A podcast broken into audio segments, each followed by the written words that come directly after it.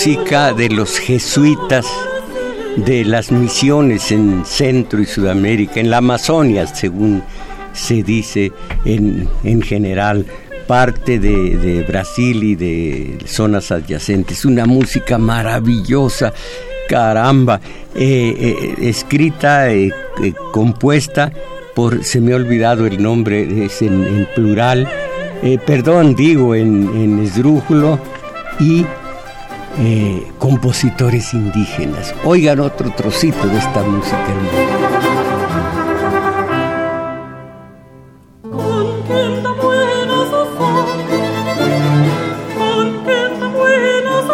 Bueno, eh, eh, esta es la música que vamos a escuchar hoy, domingo 17 de junio del 18, y muy aparte, muy aparte, y solo para que se vea como donde quiera que se, que, se mm, pica, salta la mediocridad, esta, esta,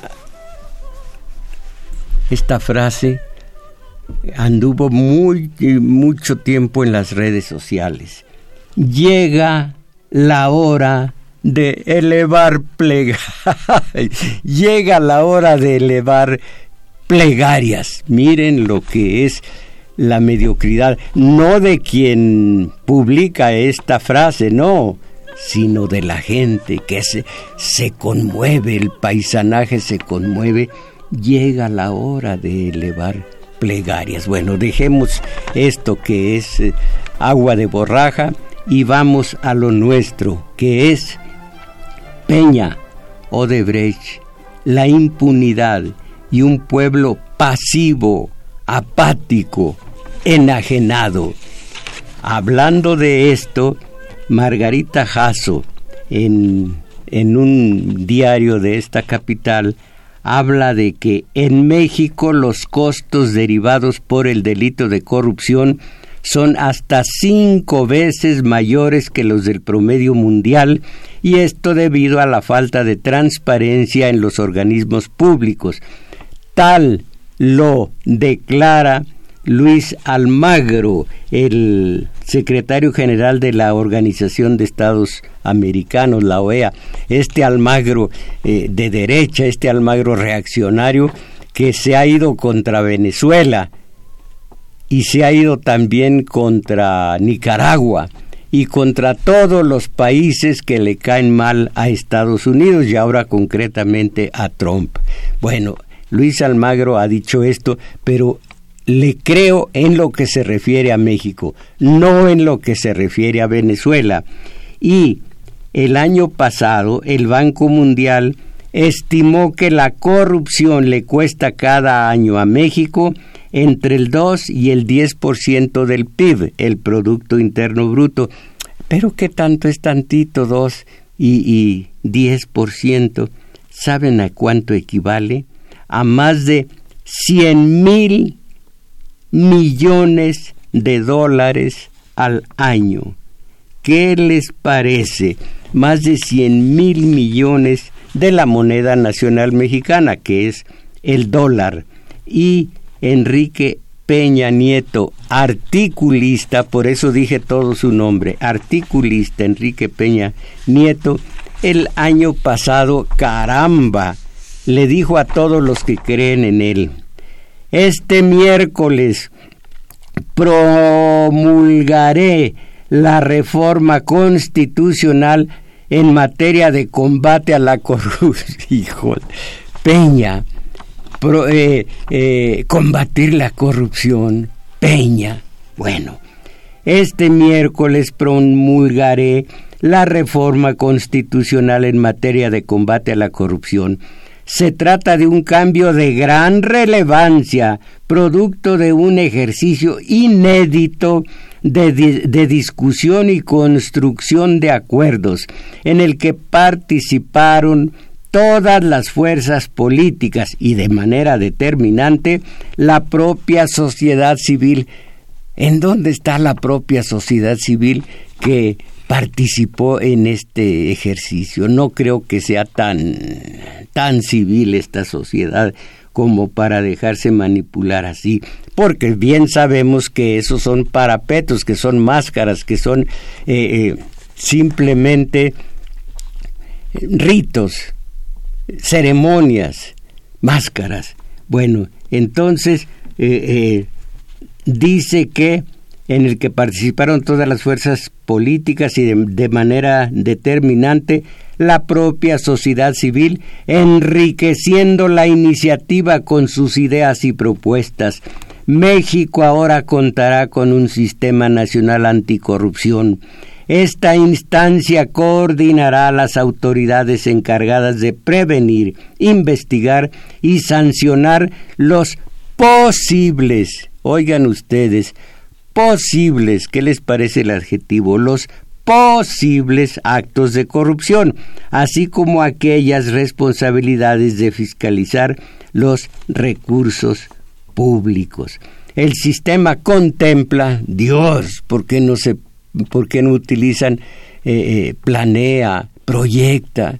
Contempla es un, un, un verbo altivo, les digo que se contemplan los ojos de una mujer, se contempla en la puesta del sol o la salida, se contempla un bosque, un brío, se contempla algo que cae en lo poético como el mar. En fin, pero se contempla, en lugar se proyecta. El sistema contempla un Comité de Participación Ciudadana integrando, integrado por cinco mexicanos distinguidos que junto con las autoridades velará por los intereses de la sociedad. Ay, ay, ay. ¿Por qué no tendré eh, eh, Arturo Flores?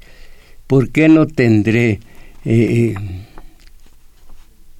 17 años. Entonces creía todas estas, eh, creía todas las desmesuras.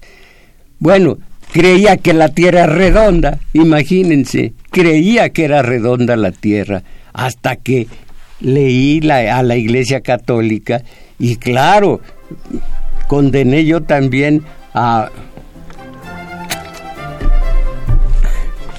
al hombre aquel que dijo y sin embargo se mueve, Galileo Galilei. Entonces, todavía ahora dudo, pero casi estoy seguro de que es cuadrada. Bueno, pero ya no tengo 17 años, por más que mi rostro parezca de 17 centurias. Eh, bueno, entonces, la Auditoría Superior de la Federación se consolidará como el máximo órgano de fiscalización y por ende en piedra angular de este nuevo esquema. Sus nuevas atribuciones le permitirán realizar auditorías en tiempo real cuando posibles ilícitos estén siendo cometidos. Ahora también podrá vigilar el ejercicio de las participaciones federales y los fideicomisos que utilizan recursos públicos. Como les digo, la frase también va para, para quienes me están oyendo. Llegó la hora de elevar plegarias.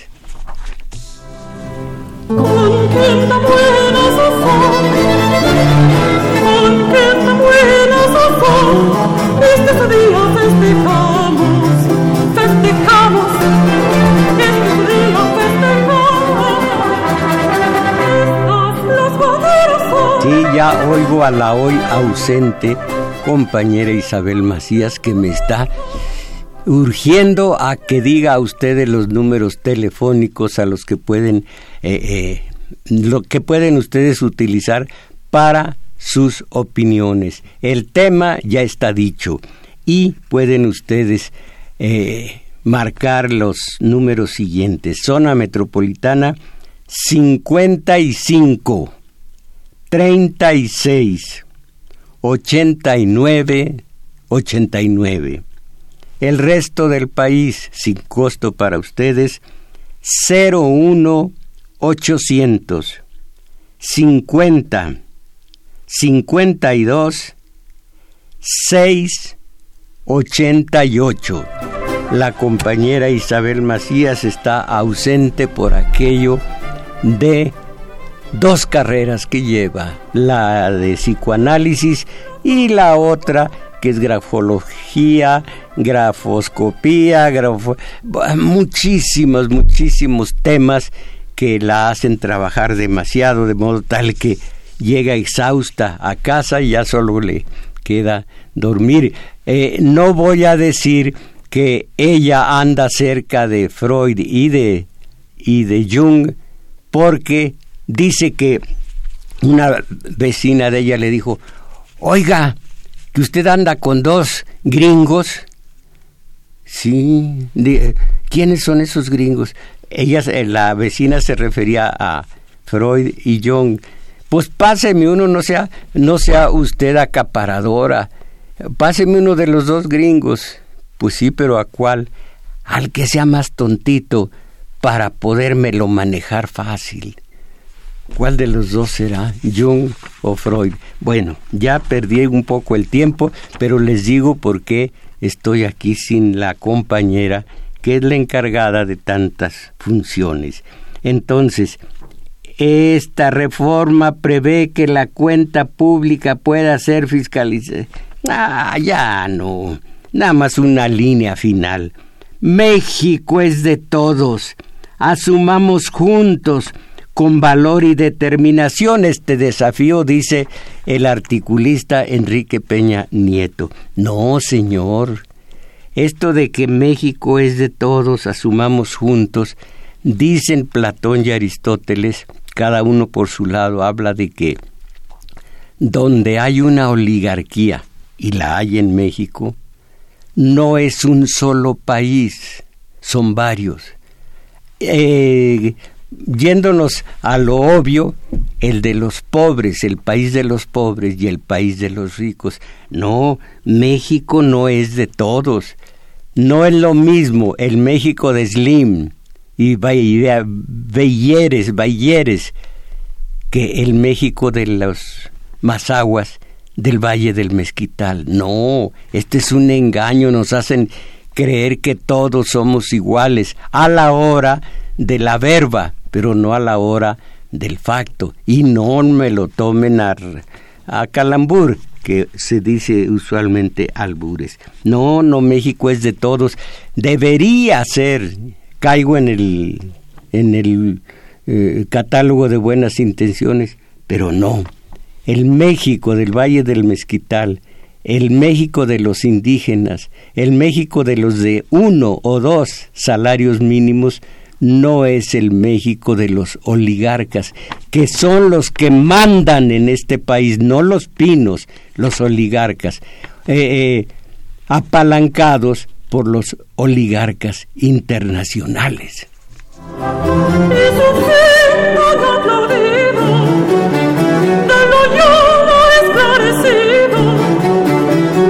Miren ustedes, México es de todos y la, el programa anticorrupción, la ley anticorrupción, el sistema contempla un comité de participación ciudadana. A ver si yo estoy participando en este proyecto con eh, junto con Ana Luisa Magaloni que dice lo siguiente se hizo público hace poco. Eh, eh, lo que dijo Peña fue el fines de año del año anterior y a fines del año anterior dijo Ana Laura Magaloni esta semana del fines del año anterior se hizo público que tres exaltos ejecutivos de la empresa brasileña Odebrecht señalaron que Emilio Lozoya recibió sobornos por 10 millones de dólares a cambio de su apoyo para obtener contratos de obra pública en México. Las transferencias se hicieron a dos empresas en las Islas Vírgenes Británicas. Los tres ex ejecutivos presentaron estos testimonios jurados ante la justicia brasileña a cambio de reducir sus condenas. Las reacciones de la PGR, de los Oya y de los medios de acondicionamiento social dejan ver que todavía nos queda un largo camino para articular un debate público más puntual y filoso con respecto a lo que significan los procesos de investigación y actuación de funcionarios de alto perfil involucrados en hechos de corrupción, funcionarios de alto perfil involucrados en hechos de corrupción. El desafío de una investigación por corrupción en que es mucho más complicado que en otro tipo de delitos, en, donde es más complicado generar las pruebas y la teoría del caso para formular una acusación penal. Esto último requiere tener claras algunas cuestiones importantes, pero requiere también, digo yo, no tener al frente de estas instituciones a Virgilio Andrade y cofrades, Virgilio, Virgilio Andrade y colegas. Ahora vamos a ver que ya el presidente, en previsión de lo que venga después, en seis de las instituciones encargadas de investigar la corrupción, ya tiene a fiscales y directores carnales totalmente débiles las instituciones a favor de él para que no haya mayores mayores eh, problemas. Miren, antes de seguir con esto, voy a leer para ustedes esta, este ensayo de Buscaglia, Edgardo Buscaglia, que es absolutamente creíble, confiable y demás. Ahí va la crónica. La tormenta perfecta ocurre cuando redes de lavado de dinero utilizan fraudes tributarios, fraudes electorales y corrupción de funcionarios privados y públicos para operar estas redes. Son como pulpos con muchos tentáculos que lo abarcan todo.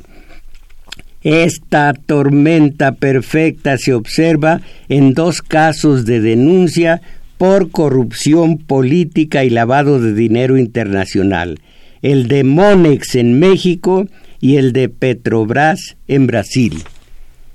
En el caso Monex se han denunciado y aún no investigado adecuadamente transferencias de fondos con propósitos presuntamente ilegales ligados a personas, a procesos, perdón, a procesos electorales mediante tarjetas, monederos, en México, donde la Fiscalía Especializada para la Atención de Delitos Electorales, la FEPADE, requirió información a dicha empresa sobre la expedición de monederos electrónicos que habrían sido utilizados para comprar votos a favor del Partido Revolucionario Institucional durante la elección presidencial del 2012 que termina con el regreso de dicho partido al Poder Ejecutivo Federal 2012. Sigo leyendo. Estos dos casos, Monex en México y Petrobras en Brasil, son representativos de la presunta existencia de este tipo de redes políticas envueltas en lavado de dinero. ¿En qué país vivimos, mis valedores? ¿En qué país vivo yo con unos paisas apáticos, con unos paisas totalmente indiferentes a su a su entorno social, económico, político, cultural, religioso, todo. Leo, en ambos, eh, en México Monex y Petrobras en Brasil, en ambos se denuncia que la corrupción de grupos políticos y empresariales y empresariales tenía como fin predeterminar resultados electorales e incluía distintos tipos de fraudes, una situación frecuente en toda Iberoamérica. La diferencia entre Monex y Petrobras, este es importante, la diferencia es que en México las instituciones judiciales no han reaccionado adecuadamente y menos aún detenido a actores políticos, mientras que en Brasil sí. Caramba, qué vergüenza, qué vergüenza. ¿Cómo trepó al poder Alfredo del Mazo, el de los tinacos, el de los el de los regalos de todo tipo, el de los monederos, con Monex precisamente, cómo subió al poder y por qué después de subir al poder Peña se engalló y lo proclamó ante todos nosotros.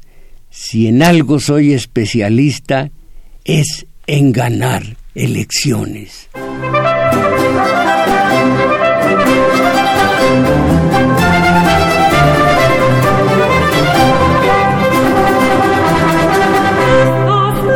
Creo que es demasiado bella esta música como para lo que estoy tratando.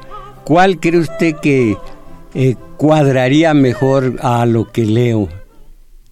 ¿No se acuerda usted, Crescencio Suárez, que eh, no tenía ni un amigo el hijo su... Esa. Bueno, sigo leyendo a Buscaglia.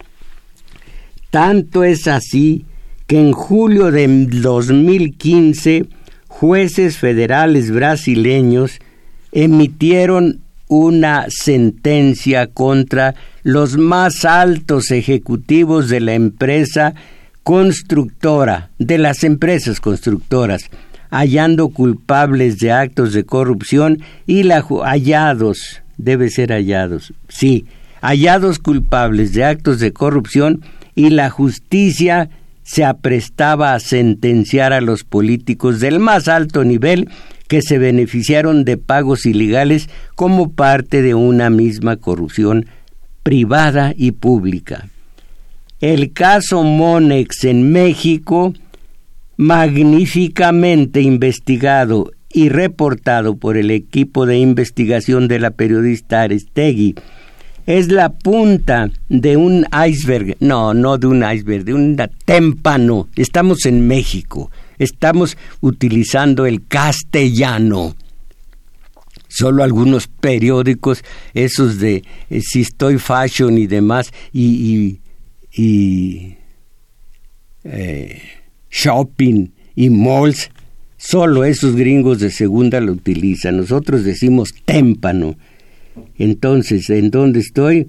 Eh, el caso Monex en México, magníficamente investigado por el equipo de Aristegui, es la punta de un témpano paradigmático en el denunciado uso de nuevos tipos de transacciones electrónicas en países con pocos controles para el financiamiento de campañas políticas, sus redes involucrarían casos no solo en México, también en otros países. De acuerdo con investigaciones periodísticas, todo parece haber comenzado en una casa de bolsa, Monex, una de las instituciones financieras que utilizó en el 2012 el PRI para obtener apoyos a favor de su candidato a la presidencia, Enrique Peña Nieto, quien finalmente logró jurar el cargo. Vía monederos electrónicos se denuncia que el PRI logró comprar una cantidad indeterminada de votos a favor de Peña. Asume en qué país vivo, caramba. Eh, una, una cantidad indeterminada de votos a favor de Peña, principalmente entre la población más pobre y con menos educación del país. Menos educación quiere decir ignorancia, con más ignorancia en el país. Gracias a la triangulación, también se denuncia que en la campaña de Peña Nieto se gastó, oigan esto, de nuestros dineros, de nuestros impuestos, y el pobre que dice yo no pago impuestos, los paga con eh, en los precios de las subsistencias en el tianguis. Todos, todos pagamos impuestos. Entonces, escuchen, se denuncia que en la campaña de Peña Nieto se gastó 13 veces más, 13 veces más del tope permitido por las leyes mexicanas para una campaña presidencial por un monto ilegal equivalente a alrededor de 280 millones de dólares. Eso gastó Peña, el hombre que ahora está hablando de un plan, una ley anticorrupción. Después de investigar periodísticamente a la institución financiera, se denuncia que Monex no solo triangulaba dinero para campañas políticas, sino que había sido empleada para redes de lavado de dinero del crimen organizado desde muchos tiempos atrás. ¿Qué les parece?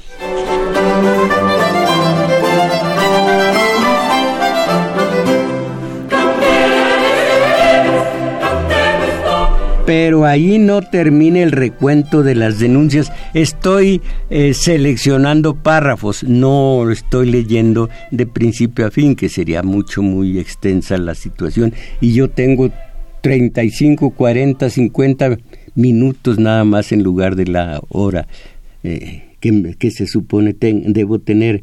Bueno, pero allí no termina el recuento de las denuncias sobre las relaciones de Monex con el lavado de dinero.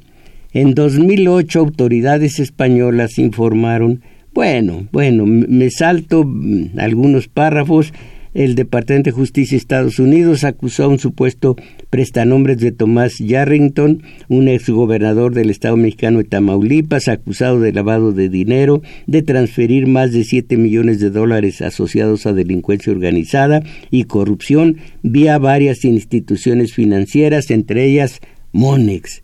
Vaya, vaya. Monex aparenta ser el canal de lavado de dinero político mafioso más denunciado de la historia mexicana. ¿Y qué ganan con denunciarlo?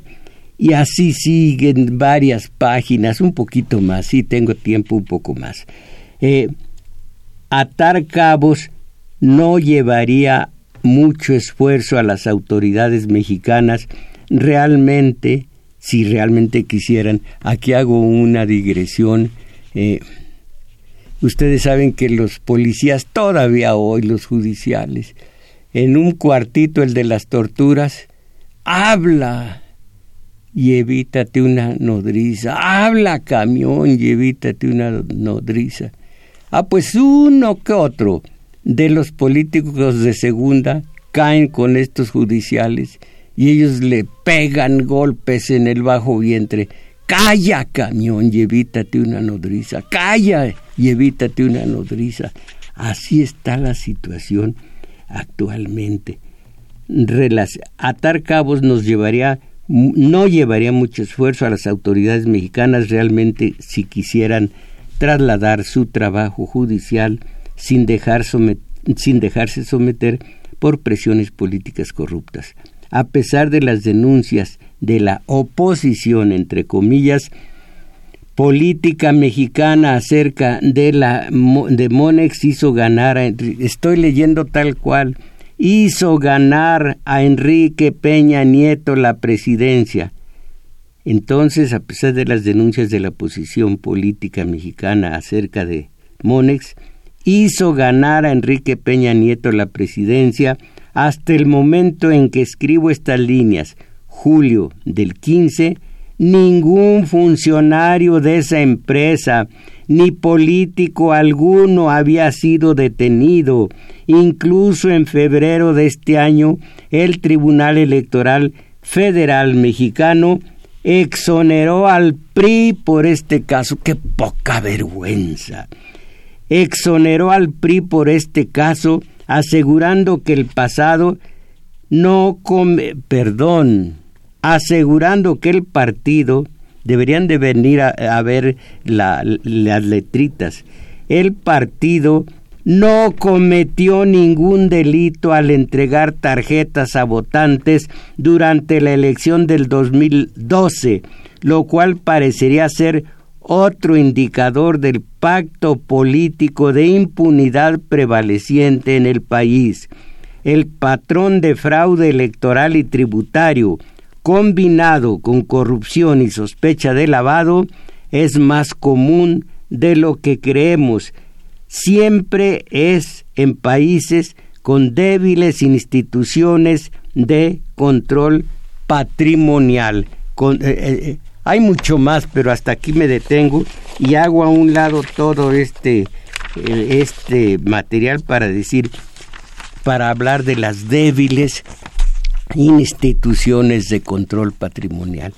Para, para esto, Jesús Cantú dice lo siguiente.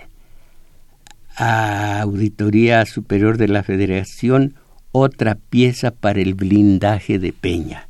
Leo el presidente Peña piensa que puede eludir, aquí no estoy de acuerdo con que piensa, cómo sabemos que piensa, pero en fin, el presidente, según sus, hechos, pareciera pensar asina, asina, sí, como decía mi nina, asina, sí. El presidente Peña piensa que puede eludir la acción de la justicia, al debilitar a las instituciones encargadas de sancionar los actos de corrupción. En mayor o menor medida, muestra las huellas de sus embestidas, muestran las huellas de sus embestidas las seis entidades públicas incluidas dentro del Sistema Nacional Anticorrupción. La, fíjense ustedes, la Auditoría Superior de la Federación, la Secretaría de la Función Pública, el Tribunal Federal de, Justicia Administrativa, el Instituto Nacional de Transparencia, Acceso a la Información y Protección de Datos eh, Personales, la Fiscalía Especializada en el Combate a la Corrupción y el Consejo de la Judicatura Federal. En un artículo extenso, dice cómo cada una de estas instituciones ha sido debilitada por aquello de que de que llegue López Obrador y se ponga a examinar estas cosas. Por ejemplo, eh, por ejemplo, la Fiscalía Anticorrupción y el TFJA son particularmente importantes porque serán las instituciones responsables de sancionar por la vía penal y administrativa los actos de corrupción. En lo que atañe a la primera, su intento eh, de Peña, su intento de dejar a un fiscal a modo, conocido popularmente como fiscal carnal, no prosperó y puede pagar caro su desmesura, pues las posibilidades de designarlo en la actual legislatura ya son mínimas. Recuerdan ustedes que quería encajar a un fiscal a modo, pero la, el, el legislativo no lo permitió. En el caso del tribunal, logró operar de último minuto el 25 de abril en la antepenúltima sesión ordinaria de la actual legislatura la aprobación de los magistrados propuestos por el presidente de la República para integrarla y asegurarles la llega y asegurar la llegada de jueces afines al actual gobierno.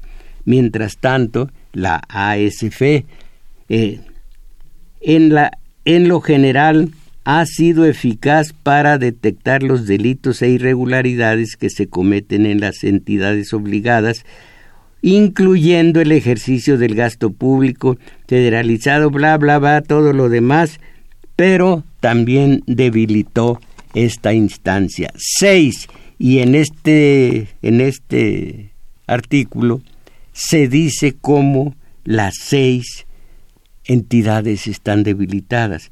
Peña lo sabía y sus diputados operaron para conformar una terna a modo A partir de la misma designaron a David eh, Rogelio Colmenares, eh, priista y, que fue operador, que fue el secretario de Finanzas del gobierno de Oaxaca, puro priista, puro individuo a modo, que no tiene moral personal, que se culimpina.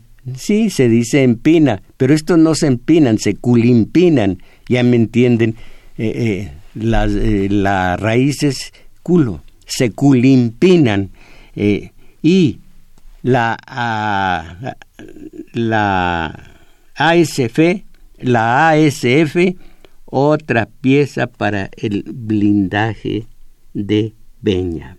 Fiscalías y, y toda suerte de, de organismos, secretarías, la Auditoría Superior de la Federación, a modo para que no vaya a suceder lo que temen tantos.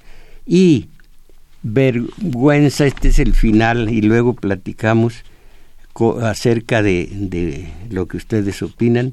Vergüenza internacional por Casablanca. No estoy de acuerdo. ¿Alguno de ustedes vio la película espléndida de un Bogart, eh, eh, Casablanca? No, no. Lo de Viruta Capulina es otra. No, esta es. Bueno, eh, eh, es la magnífica canción que toca un pianista para darle sabor al caldo. Bueno, vergüenza internacional por Casablanca. PRD nunca más la exoneración del jefe por un subalterno. El, esto, esto lo dice, lo dicen PAN y PRD. Pero todas estas asociaciones para la de la Casa Blanca y demás, todas están presididas por un solo individuo, todas ellas, por el espíritu de un individuo. Virgilio Andrade, mis valedores. Esto esto es nuestro país, todo esto es México, pero nosotros elevando plegarias a México.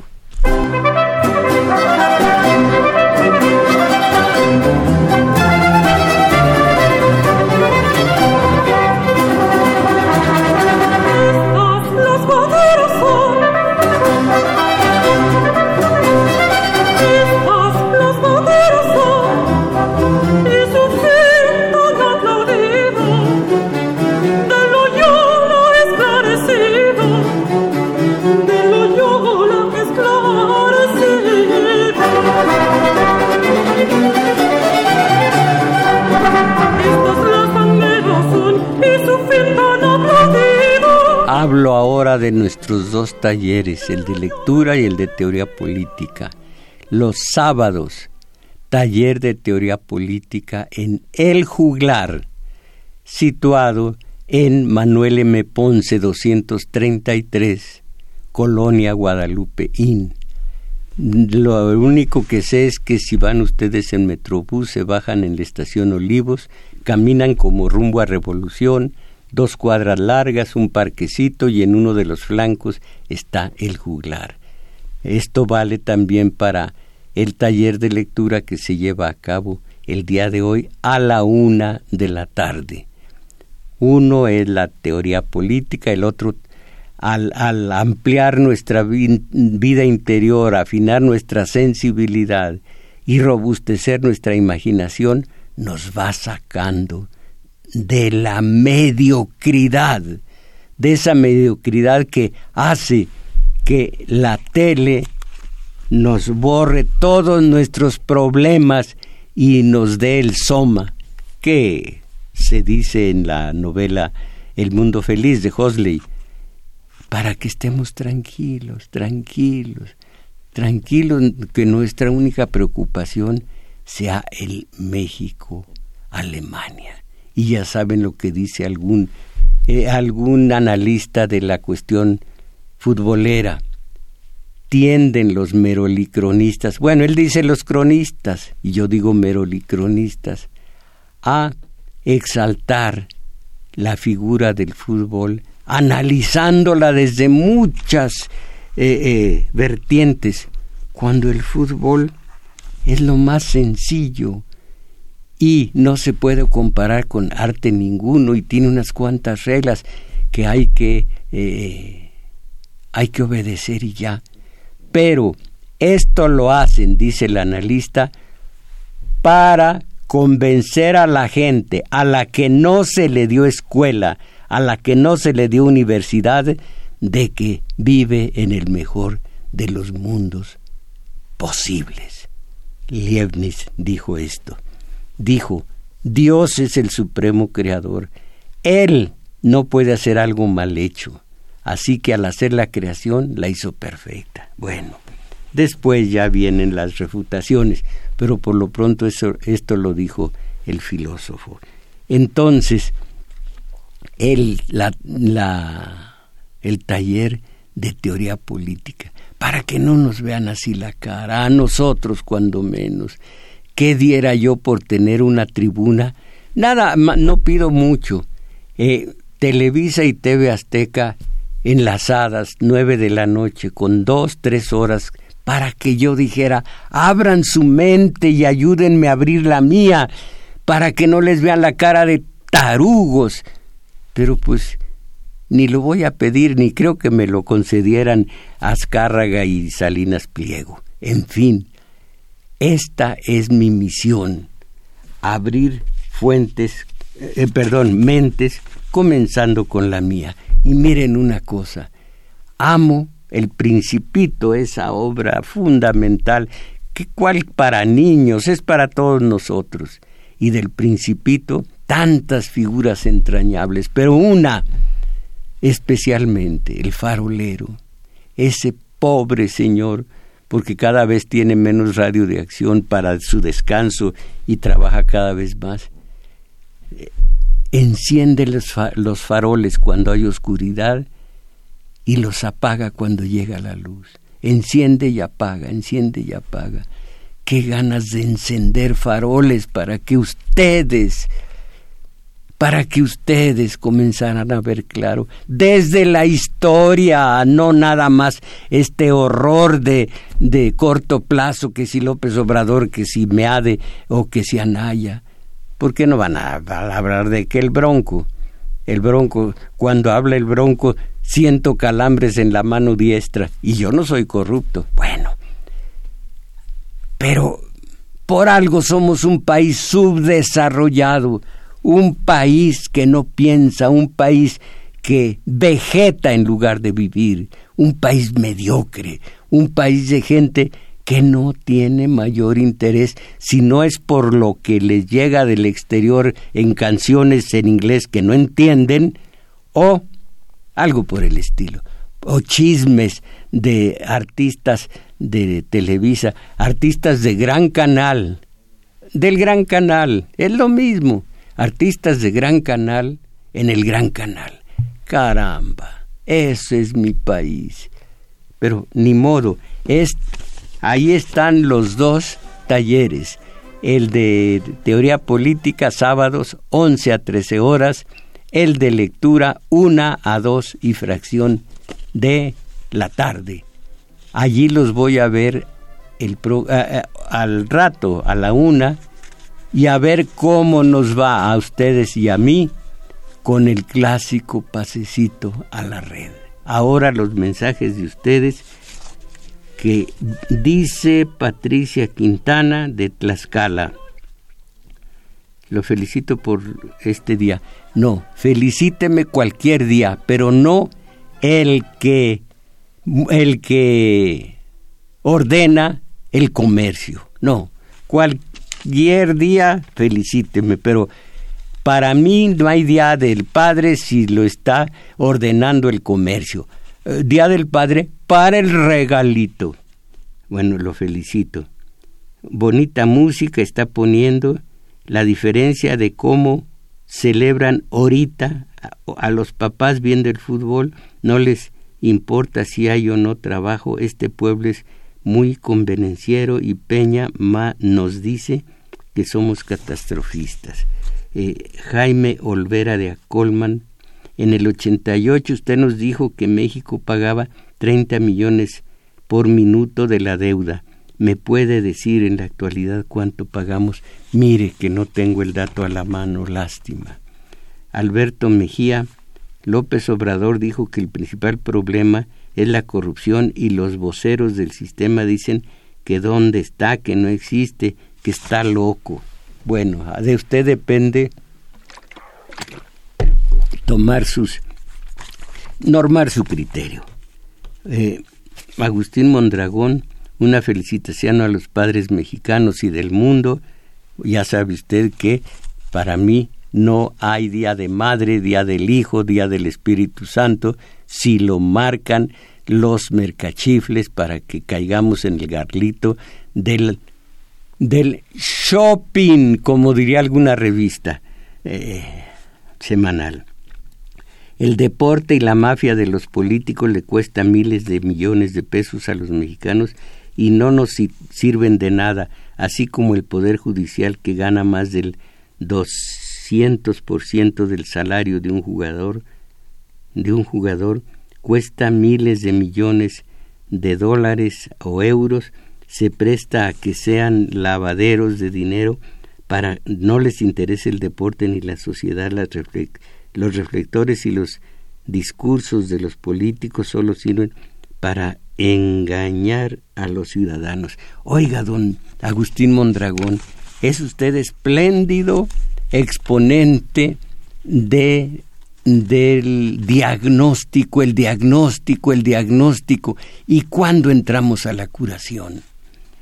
Dice Jaime Rojas, ah, hola mujer, ¿por qué nos ha dicho que no nos van a pagar nuestro fondo de retiro si están invirtiendo los gobernantes y banqueros en el aeropuerto de Texcoco y en la desnacionalización de Pemex. Yo no dije que no nos van a pagar nuestro fondo de retiro. Tal vez leí los, las opiniones de alguien más. Alfredo Encino de Catepec. Maestro, estoy en un restaurante desayunando. Puros alaridos se escuchan en este lugar Estoy sintiendo la mediocridad del pueblo, lástima. Qué bien que va captando usted lo que es esa mediocridad. Carlos Mendoza Peña sigue ocultando el paradero de los 43 estudiantes desaparecidos y no ha podido explicar de dónde sacó el dinero de su Casa Blanca. No ha podido. ¿Cómo ve? El tigre no ha podido enmendar su conducta. Sigue tragando gente que pasa cerca de su guarida y de eso se alimenta. No ha podido vencer esa tentación. Y caramba, uno le, forja marchas, mega marchitas, para, para que él el tigre deje de comer cristianos o ateos que creo que saben igual. No, sí saben. Eh, yo aquí recibo mensajes de ustedes que me dicen, es un inepto, Peña o alguno más, es un inepto. Ineptos son inteligentísimos, solamente que su inteligencia la dedican la enfocan en, en, sus, en sus intereses que son contrarios a los nuestros. Acuérdense lo que dijo en su momento el legislador eh, Licurgo, eh, era eh, de los de los ah, ahora ahora les digo Licurgo dijo en este mundo no hay más que dos crímenes, la pobreza y la riqueza. Y es más o menos lo que dijeron, y hace rato lo, lo cité, lo que dijeron Platón y Aristóteles. Platón fue muy, muy radical no debe haber eh, no debe haber propiedad privada. No lo dijo así, pero a eso equivale. En cambio fue matizó la situación Aristóteles, sí debe haber propiedad privada, pero esa propiedad privada debe tener un uso que favorezca de tal manera a las masas que se vuelva pública, que se vuelva de todos. No, si de las teorías son muy hermosas. Vino siglos después Popper, Karl Popper, el alemán, y al hablar de la de la sociedad abierta puso en entredicho muchos de los eh, de las afirmaciones de Platón, pero esta ya es materia de otro programa que algún día vamos a hacer aquí ante ustedes, pero por lo pronto agradezco que quienes están oyendo este programa y viéndome la cara por medio de este aparatito, no hayan sacado el clásico pasecito a la red. No sé cómo anden ni cómo quién masacró a quién, cómo anden las cosas allá en, en perdón, en Rusia, pero lo bueno es que quienes escucharon el programa no mandaron eh, ninguna referencia al clásico pasecito a la red. ¿A usted le gusta Crescencio Suárez el fútbol? ¿Eh? Ah, eso sí, jugarlo es de primera. Uf, es algo hermoso. Yo por andar eh, de aturdido jugando primero béisbol y luego y luego fútbol, me rompí los dedos. Yo era catcher de fútbol sin careta, imaginen ustedes, a, a cara descubierta. No, pues salía con dedos todos chuecos, todos golpeados, todos macerados y la cara antes la tenía fea, pero dos, tres pelotazos bien puestos me la compusieron. Entonces, eh, qué bueno que no hubo esta situación. Un poco más de música.